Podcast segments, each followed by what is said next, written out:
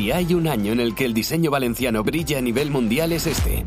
Valencia es capital mundial del diseño y lo celebra con un programa de exposiciones, eventos, presentaciones, congresos y celebraciones por toda la comunidad valenciana y especialmente en la ciudad de Valencia. No te pierdas nada. Consulta la agenda en www.valencia2022.com.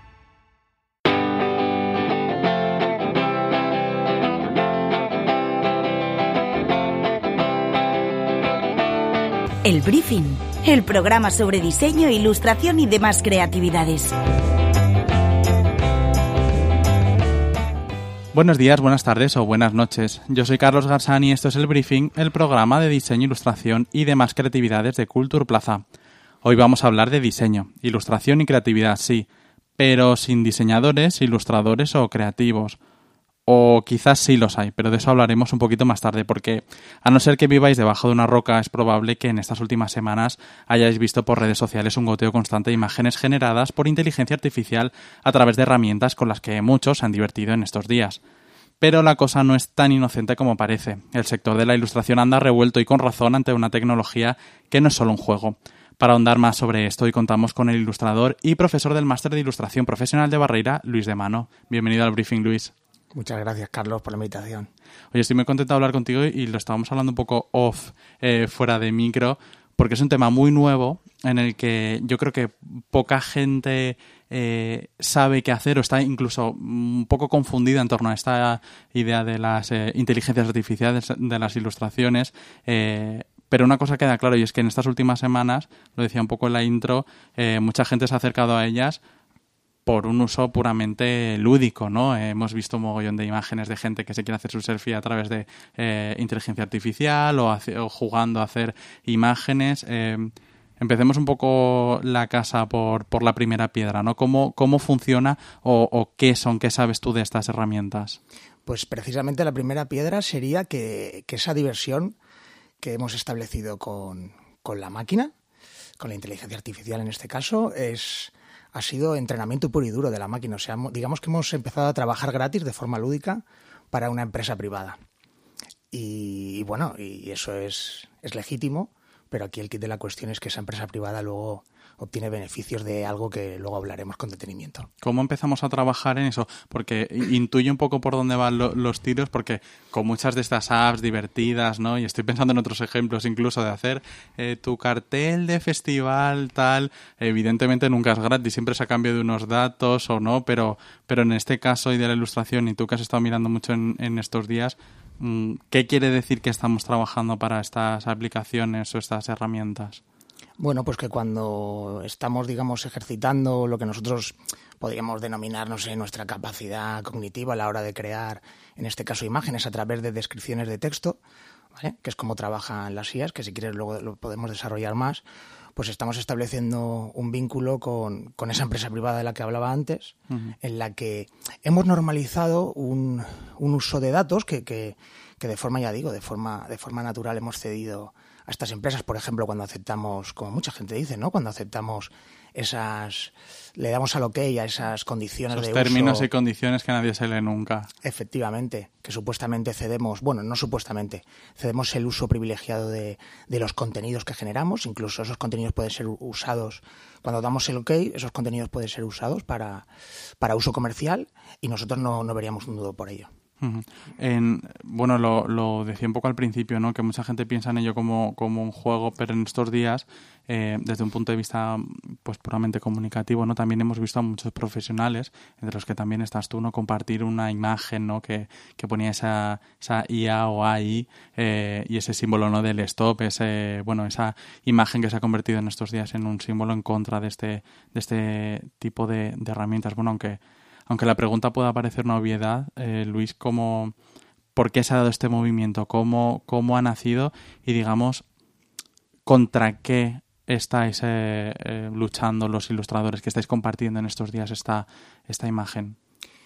Bueno, en primer lugar, dos cosas. Yo voy a hablar por mí mismo. Yo no represento a nadie ni... ¿Vale? Eso quiero dejarlo súper claro. También quiero dejar súper claro que yo no soy un especialista en inteligencia artificial en general. Yo digamos que soy una persona que se ha informado de forma voluntaria de algo que creo que, que nos afecta y de algo que me interesa porque yo soy docente. Entonces, mm. cualquier avance tecnológico que pueda afectar a, los términos de mi profesión, me interesa. Evidentemente me interesa para poder tener ese conocimiento y luego poder trasladarlo a mi alumnado.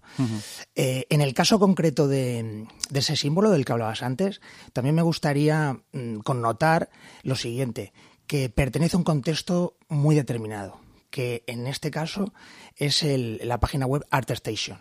¿Vale? Ahí fue donde, donde digamos que cogió, que cogió vuelo. Claro, cuando la gente ve el problema de esto, el problema de esa imagen, de las connotaciones visuales que tiene, es que cuando la gente ve ese símbolo de prohibición, empieza a pensar que lo que nosotros, en general, los artistas e individualmente, están reivindicando es la prohibición de las inteligencias artificiales. Eso es un absurdo, eso es un reduccionismo. ¿Vale? Incluso he llegado a, he llegado a leer el término ludismo, ¿no? Para describir a la gente que estamos en contra del uso ilícito de los derechos de autor de los artistas, que luego, como decía antes, podemos profundizar más. ¿no? que yo creo que es la clave de todo esto. Entonces, una vez sacada esa imagen de contexto y puesta en otras redes sociales, puede dar la impresión de que esa llamada es así, ¿no? De que es la prohibición de las redes, de la inteligencia artificial en general, pero ni mucho menos. De hecho, la gran mayoría de artistas que reivindican este, este movimiento eh, no es que estén en contra de la inteligencia artificial, están en contra del mal uso y de la falta de ética de la inteligencia artificial, que es muy diferente. Tengamos en cuenta que es gente que trabaja todos los días con tecnología. Gracias a esa tecnología, gracias a esos avances tecnológicos a lo largo de todos estos años, esta gente, entre las que me incluyo, hemos podido desarrollar el trabajo que desarrollamos actualmente y poder vivir profesionalmente de ello, que esa es la clave de todo esto. Hablabas justo de, derechos y yo creo que es el momento de andar un poco en esta en este tema porque es verdad que hemos visto en estos días mucho esa, esa imagen, este símbolo, ¿no? Eh, pero eh, tú también lo, compartías, ¿no? Me he apuntado con, algunas frases de un discurso de Steven Zapata y, no me he apuntado las frases, pero me he apuntado una de las palabras que yo creo que es clave para empezar a hablar de, de este tema y es un verbo, robar. ¿Están robando las inteligencias artificiales o este tipo de herramientas a los ilustradores? Eh, vamos a matizar, en primer lugar. Las inteligencias artificiales no están robando nada. Quienes están robando son los creadores los dueños, las personas físicas de las inteligencias que crean las inteligencias artificiales. Las inteligencias artificiales son intermediadores ¿vale? de ese uso. Eso hay que tenerlo muy claro porque hay gente que considera a la inteligencia artificial, o al menos yo lo interpreto de esa manera por algunos comentarios que he leído, ¿no? Que se considera a la inteligencia artificial como una entidad autónoma. Y eso no tiene ningún sentido. Es una herramienta. Es una herramienta que no es neutral y que puede ser utilizada de muchas formas. Y en este caso lo que aquí se reivindica es que su uso sea un uso ético, sea un uso, un, buen uso de la herramienta y que reporte a todos los implicados, tanto a, los creadores como los ingenieros, como los dueños de las empresas, como a los artistas, a los con los que nutre su base de datos, a todos los implicados en el proceso de creación de esas imágenes, se beneficien de ello.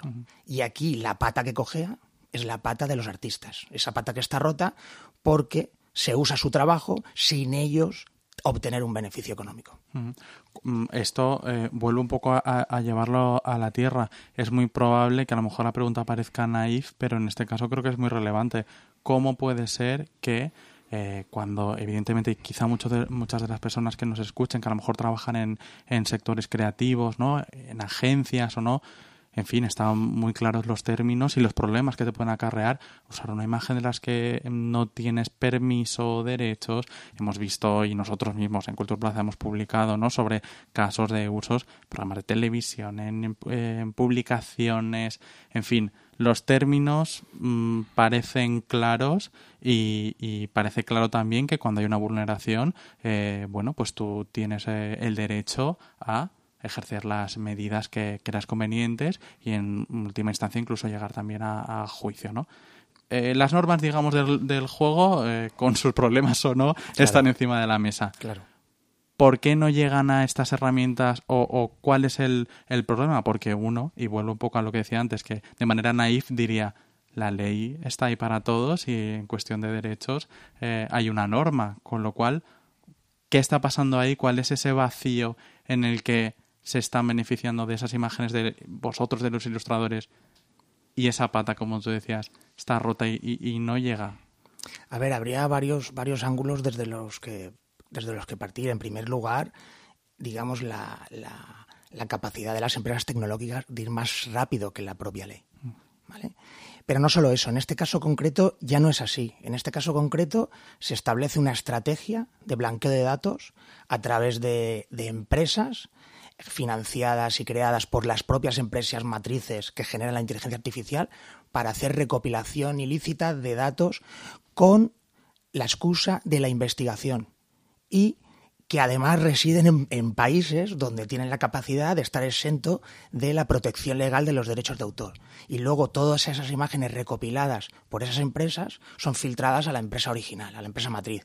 Puedo poner tres ejemplos y puedo hablar de diferentes inteligencias artificiales, pero creo que no hace falta nombrar porque eso ya la gente se puede informar. Aquí lo que me gustaría, como tampoco tenemos mucho tiempo, me gustaría dar como un barrido a todo, no, no entrar en, nombres porque si no nos podemos ¿Y cuáles son las dudas que os están entrando también a vosotros a la hora de gestionar este tipo de, cuestiones? Me imagino que en estos días, además de informarte, es una conversación que si a mí me ha llegado, ¿no? Estaréis hablando también entre compañeros, ¿no? Y, gente del sector. Eh, es un punto caliente, ¿no? Ahora, ¿qué dudas os está generando a la hora también de, de reclamar vuestros derechos? Porque tú mismo no comentabas eh, antes que hay una dificultad que es, que es muy compleja ¿no? sobre ese uso de imágenes, dónde está radicada la empresa, qué fórmula eh, tiene, eh, pero luego comentábamos antes también hay unas normas que, que parece que están encima de la mesa y sobre las que puede coger cuáles son las dudas legales que tenéis los ilustradores, las ilustradoras en, en, estos días que están llegando sobre este uso mm, que en fin que no corresponde a lo que a lo que definitivamente vosotros eh, habéis dado permiso o esperáis bueno a ver las dudas legales son principalmente que vemos que hay una vulneración sistemática, pero ya no en este momento ni por las inteligencias artificiales, sino, sino en general.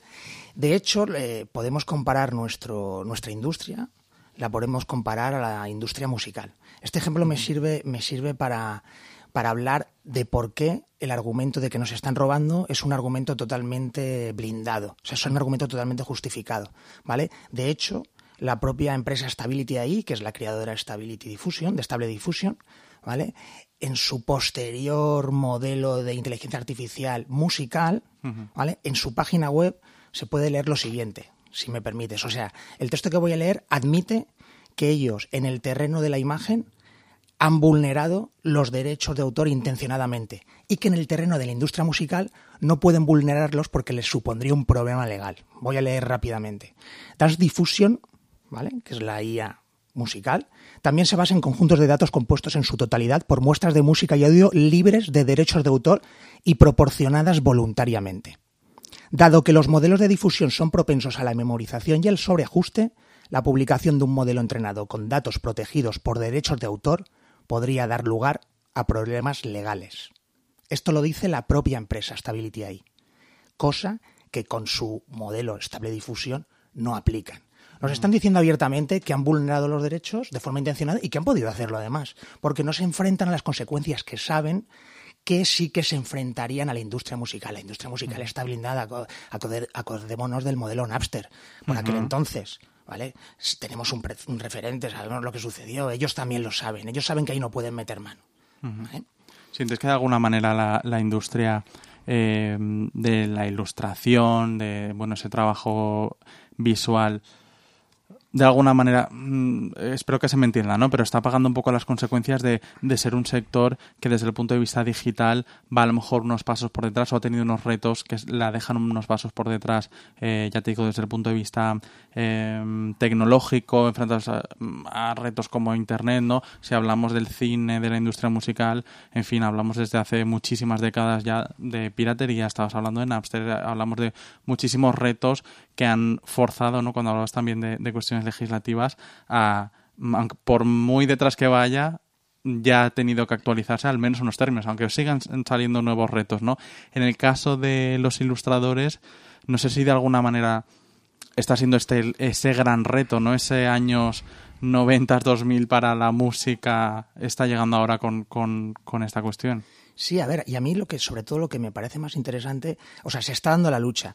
De hecho, si, si, si quieres, si tenemos tiempo, que a lo mejor no, podemos dar el ejemplo concreto de la Asociación de, Artistas Conceptuales de Estados Unidos, que está, que de hecho ha abierto GoFundMe, si queréis, si queréis sí, mirarlo. háblame de eso porque justo te quería preguntar por, por Ah. esta cuestión, porque por un lado están los, eh, evidentemente, las personas como tú, ¿no? Que, que os estáis interesando, estáis aprendiendo eh, un poco sobre la marcha todo lo que, lo que está pasando y justo te quería preguntar desde el punto de vista yo pienso directamente en el terreno asociativo, ¿no? De, de, asociaciones que pueden servir de interlocutor o de, mm, bueno, de presión, ¿no? Para, para estas cuestiones.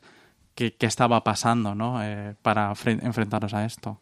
Sí, en primer lugar, este es, digamos, como el referente más importante que se está desarrollando en este momento que se está haciendo, como te decía antes, el GoFundMe para recaudar más de, de, un cuarto de millón de dólares y tal, para hacer frente a un movimiento para, digamos, para acercar a las instituciones la sensibilización eh, de este tipo de cosas, ¿no? La uh -huh. protección de derechos de autor y, sobre todo, vuelvo a repetir, la utilización ética de, de estas herramientas, que son unas herramientas fascinantes. De hecho, yo cuando, cuando he compartido con mis compañeros, ¿no? porque desde finales de agosto, bueno, desde pri casi principios, eh, mediados de agosto y tal, que sabemos cuando, cuando salió Dali, esto fue como el bombazo. Entonces, a partir de ahí, todos estuvimos ahí compartiendo y tal. Y, y, y, realmente la reacción fue muy positiva. O sea, nadie, o sea, nadie en su sano juicio dice que, que, que vamos a ser sustituidos por, por imágenes. Habrán ámbitos de nuestra profesión que no me quepa ninguna duda, no me cabe ninguna duda que van a, que evidentemente sí que van a ser sustituidos por formas más rápidas de, de, de generar imágenes. Y uh -huh. además también forma parte de la propia dinámica de las redes sociales y, de la, y del mundo digital. ¿vale? Se necesita de esa rapidez. Pero bueno, ese es otro punto que sería también muy interesante desarrollar, pero, pero no tenemos tiempo. Pero, pero como te decía, eh, en el caso de esta gente y tal, lo que quieren es acercar a, a, a, las instituciones, o sea, quieren hacer una labor, una labor, digamos, judicial, legal, para acercar a las instituciones esa, esa posibilidad ¿no? de, que se, de que se respeten principalmente los derechos de autor y que estas, que estas empresas que desarrollan estas herramientas, no olvidemos que no son herramientas autónomas ni neutrales, uh -huh. ¿vale? que estas empresas acaben eh, haciendo lo mismo que han hecho con, con Dance Diffusion. ¿vale? Que sean conscientes de lo que, que, están haciendo es vulnerando los derechos de autor de, de, los, de las y los artistas. Esto tiene también un, una doble vertiente ¿no? que, que, hemos deslizado y has comentado por encima, pero que me gustaría ahondar también, que es la cuestión de qué va a pasar eh, con la convivencia entre los ilustradores, los profesionales y estas eh, inteligencias que, eh, incluso más allá de, del conflicto actual, son herramientas que bueno, van a existir y, y, que de alguna manera van a, van a estar ahí. So, me gustaría recuperar una frase porque, eh, aunque es un tema muy nuevo, en Culture Plaza hemos hablado en alguna ocasión de, de, esto, hace muy poquito, porque para nosotros también estamos aprendiendo, y, y he recuperado una, una, frase del compañero Andrés Sanchís, que, al que conoces, eh, que decía algo así como que, bueno, que siempre y cuando el artista sea el que controla esta herramienta eh, y no al revés, bueno, viene a decir que eso podría ser positivo, ¿no? Pero luego decía una cosa muy, eh, muy interesante y es que el mercado y las empresas eh, van a tender a intentar ser lo más rápido y económico posibles utilizando esa herramienta como generador masivo de imágenes a costa de bajar el criterio y la calidad en favor de la, de la velocidad, ¿no? Entonces, eh, esto mmm, quería plantearlo para reflexionar un poco sobre qué efecto crees que va a tener estas herramientas en el sector y en concreto en la precarización también a lo mejor de, de la labor de, del ilustrador en tanto en cuanto no eh, he puesto encima de la mesa nuestra frase de, de Andrés habla un poco de bueno pues esa velocidad mmm, pero un poco en contra de la de la calidad del, del, del, trabajo. No sé si también hay esa mirada y esa reflexión un poco más allá de los retos legales eh, sobre lo que va a suponer a largo plazo para, para los ilustradores Sí, a mí eso es verdad que me interesa, me interesa menos porque en realidad eso se va a desarrollar de forma natural. Y luego la percepción, primero, es evidente que, que digamos que la desvalorización a nivel de percepción popular de la creación de imágenes, yo creo que, que se va, se va a, va a afectar de forma, de forma negativa. ¿Vale? Eso no quiere decir que luego la herramienta se acabe transformando en un compañero fiel de, de nuestro trabajo, que uh -huh. al final es a lo que se aspira. ¿Vale? A que sea una herramienta con la que con la que nosotros trabajemos, como han sido las anteriores herramientas que se han desarrollado, como son las que se están desarrollando ahora, en fin, que nosotros las podemos utilizar para beneficiarnos de eso y para que nuestro trabajo eh, sea, más, sea más funcional. Digo esta palabra y utilizo esta palabra intencionadamente porque es que al final en el contexto industrial en el que vivimos, en el contexto empresarial en el que vivimos, eh, la funcionalidad es lo que lo manda todo. Me gustaría eh, decir un detalle y poner en contexto todo esto que está sucediendo.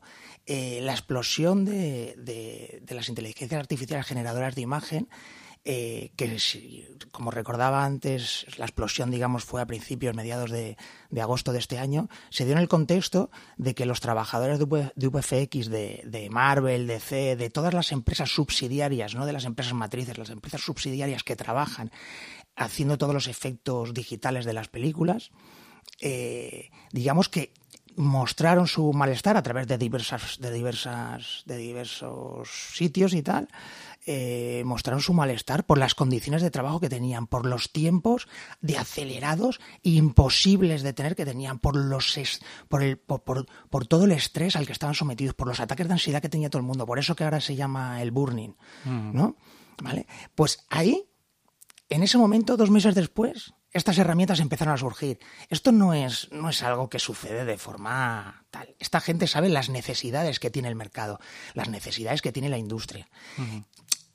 Cuando decimos que esas necesidades van a ser cubiertas de forma por este desarrollo tecnológico, yo creo que también estamos siendo un poco inocentes. Eh, ellos se quieren quedar con ese nicho de mercado y nosotros también tenemos que, en cierta manera, bueno, cuando digo nosotros, yo no me dedico especialmente a ese ámbito de UFX, ¿vale? Pero los profesionales que sí quedan en ese ámbito lo que tienen que hacer también es luchar por defender su territorio y volver a, a lo mismo, a lo que decía antes, que esas herramientas les acompañen en ese proceso creativo y no les sustituyan en ese proceso creativo. Pero cuando hablamos de la velocidad, aquí es la, la velocidad es la clave de todo esto. Si las empresas van a poder hacerlo todo más rápido, más barato, es evidente, como decía Andrés, que, que va a suceder. Y luego la percepción, la percepción general que tiene la gente sobre lo que está bien hecho y lo que está mal hecho dentro del mundo creativo y de la imagen, la mayoría de gente, para bien o para mal, no tiene la cultura visual suficiente para ver ciertas cosas. Además, tú lo ves, cuando tú ves una imagen generada por ahí, tú ves lo que yo llamo la baba de caracol digital, todo está, todo esto, o sea, o sea, tú cuando ya has, visto, has visitado un montón de imágenes, sabes perfectamente identificar cuando una imagen está creada con ahí y sabes su defecto, sabes que todavía no puede hacer manos, sabes, en fin, sabes un montón, un montón de, fallos que todavía tiene y tal, y que se, y que se notan. Entonces, nada, en ese sentido la preocupación por, lo, por, por, volver al principio de la pregunta. Eh, yo tampoco tengo una bola de cristal. Entonces aquí pueden suceder muchas cosas. También depende de volviendo al terreno de lo puramente legal, de, de, la manera en que tengamos de defender nuestros derechos en ese terreno, ¿no? ¿Y cómo podéis hacer, eh, mm, volviendo a una cuestión eh, que me quedaba pendiente del terreno eh, legal o de defensa de, de, vuestros derechos, ¿cómo podéis seguir el rastro de vuestras imágenes? Porque comentabas antes, ¿no? se hace un uso que imagino que es difícil de seguir, pero a la vez eh, entiendo que se usan esas imágenes para generar eh, nuevas o basadas en o utilizando algunos elementos y no la totalidad. Entonces, para, para los ilustradores ahora mismo mm, es imposible seguir e-, ese rastro de vuestras imágenes. ¿Es posible? Eh, ¿No? Es posible identificar si algunas de tus imágenes han sido utilizadas en un banco de imágenes, porque hay aplicaciones que ya te lo dejan. De hecho, a través de esas aplicaciones se ha descubierto que estos bancos de imágenes también utilizan datos privados médicos, imágenes médicos. O sea, no creo que a nadie le guste que cuando tú vas al médico y te hacen pruebas, esas imágenes puedan ser utilizadas, esos datos puedan ser utilizados por empresas tecnológicas para ganar dinero.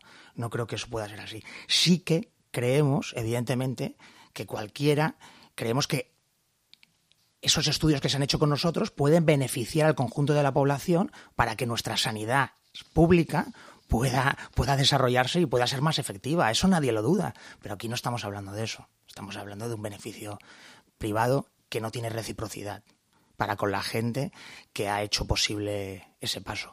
Eh, es tanto porque la gente dice, bueno, pero ¿cómo? Porque en general no se sabe muy bien cómo funciona el proceso, pero, pero hay un dato muy importante, incluso en las fases previas de, todas las, inteligencias artificiales generadoras de imagen, la propia, la propia imagen que salía producto del ensamblaje, porque lo que hacen es automatizar el ensamblaje de imágenes ajenas robadas. Entonces, la imagen que salía de ese producto, de ese ensamblaje, llevaba la firma del autor de las imágenes que había robado.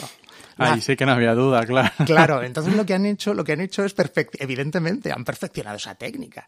Incluso en, en, posteriores en posteriores ediciones también es que les ha pasado les ha pasado lo mismo ya no les pasa porque vuelvo a repetir lo han perfeccionado pero para que seamos conscientes de realmente cómo funciona porque hay veces y, perdona si me extiendo en este punto Carlos eh, que se compara no que, que que las inteligencias artificiales generadoras de imagen funcionan, funcionan igual que nosotros a través de la inspiración.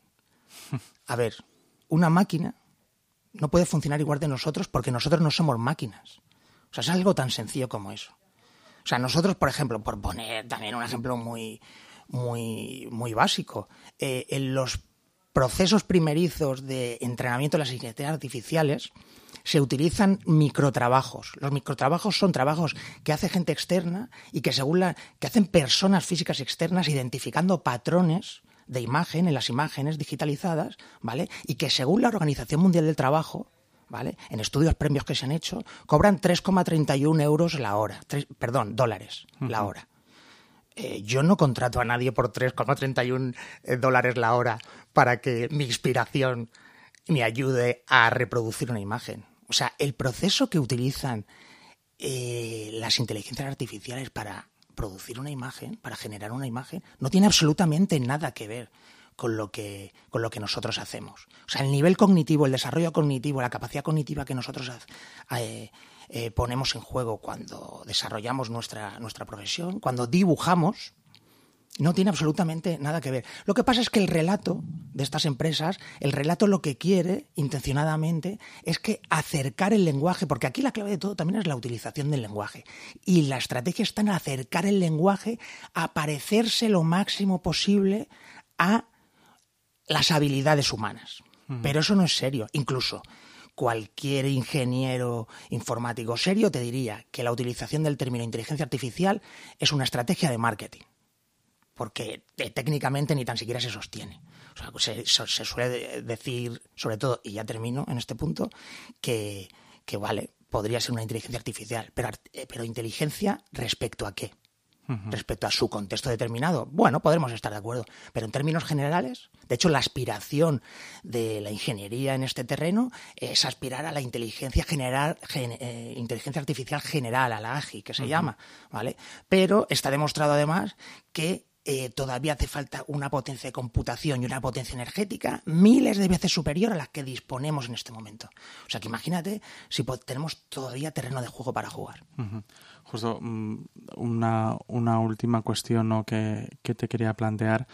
Eh, bueno, estamos hablando de, de un reto que, se presenta muy complejo de atacar y cuando hemos hablado antes de de qué manera hacerlo, el ejemplo que hemos puesto directamente es eh, bueno ese GoFundMe, ¿no? Esa, eh, esa entidad desde Estados Unidos que está pilotando esto. No sé si trayéndolo un poco al terreno, no solo, no te diría solo valenciano, pero no sé si nacional o incluso europeo, que también tenemos nuestras propias legislaciones y no sé si, si en eso también hay alguna especificidad en nuestro propio territorio.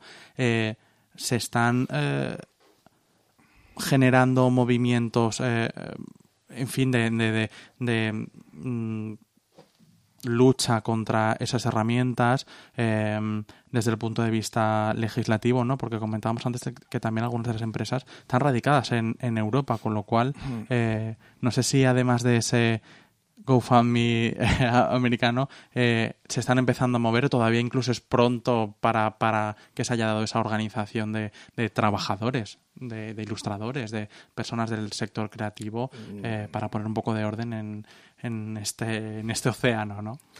Pues sí, que yo, a ver, que yo sepa con la información de la que dispongo a día de hoy, todavía no hay una iniciativa tan importante como la que han desarrollado allí en Estados Unidos. y claro, también sabemos, para bien o para mal, generalmente para mal, que lo que empieza en Estados Unidos acaba como una ola, acaba, acaba mojando aquí, ¿no? Entonces yo creo que para esto va a ser positivo si al final esa lucha eh, trasciende aquellas fronteras y acaba viniendo aquí. Entonces yo creo que por la fuerza de aquella ola y tal, pues aquí sí que se generarán movimientos de protesta y sobre todo, claro, yo lo que veo aquí es, digamos, como el nacimiento de, de algo, ¿no? De una concienciación de lo que está sucediendo. Es que, ya te digo, Carlos, el desconocimiento sobre cómo funciona esto es brutal. O sea, absoluto. Yo, yo me relaciono con, vamos, con muchísimas personas que se dedican a esto, muchísimas. Y el desconocimiento es brutal.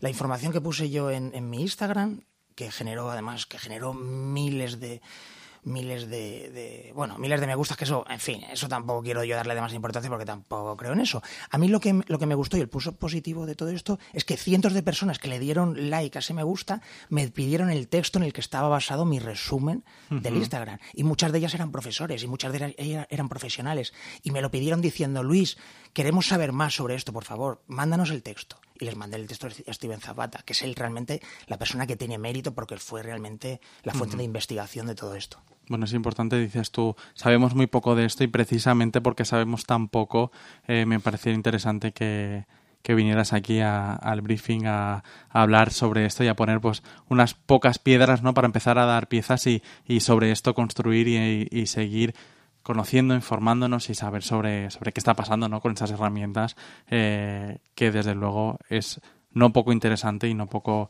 importante. Luis de Mano, gracias por habernos acompañado. Nada, Carlos, faltaría más. Ya sabes que siempre que me llames yo acudo. No, no, no lo digas dos veces que, a lo mejor eh, que a lo mejor te lo vuelvo a pedir. Y a todos los oyentes ya sabéis que nos escuchamos muy, muy pronto y además lo haremos con, con algunas novedades en 2023 aquí en Culture Plaza. Sed felices.